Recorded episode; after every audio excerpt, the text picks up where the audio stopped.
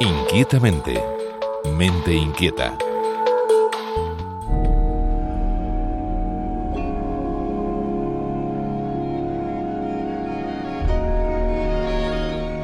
Recientes investigaciones de neurocientíficos revelan una nueva forma de entender la comunicación intercelular del cerebro.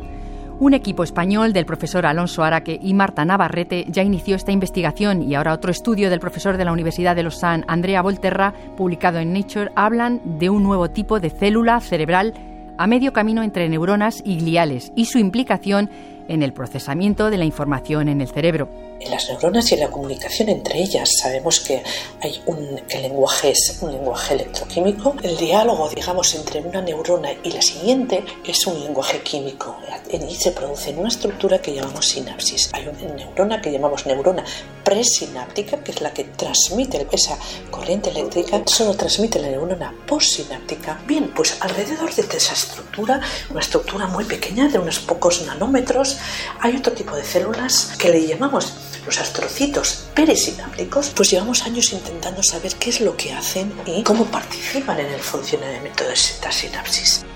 María Domerck, investigadora del Centro Vasco de Neurociencia Achúcarro. Son capaces de modular pues quizás la frecuencia de comunicación entre las neuronas o la intensidad de esa comunicación. Esto es un concepto que cambia completamente nuestra forma de entender la sinapsis, el funcionamiento cerebral, de considerarlo un elemento bisináptico, un funcionamiento, una sinapsis que llamamos bipartita con dos elementos, la neurona presináptica y la postsináptica, un, eh, a un concepto de una sinapsis tripartita con tres elementos.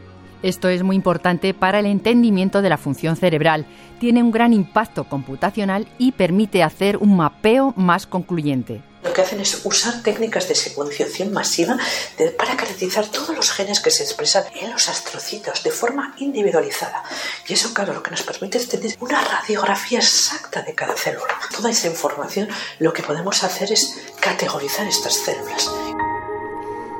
La revelación permite clasificar los subtipos de células cerebrales y su función, sabiendo que no todas son iguales en el procesamiento de la información sináptica. Esta corriente sostiene que estas células participan mucho más activamente en esa transmisión, es decir, metafóricamente hablando, son capaces de oír esa comunicación entre las neuronas, saben lo que está pasando ahí, integran esa información y, más importante aún, producen una respuesta.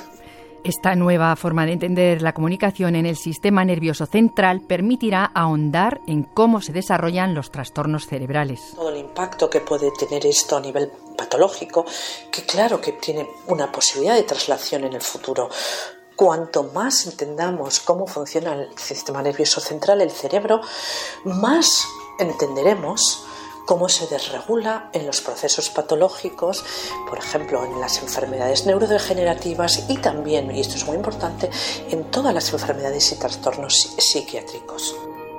Inquietamente rtve.es Esther García Tierno, Radio 5.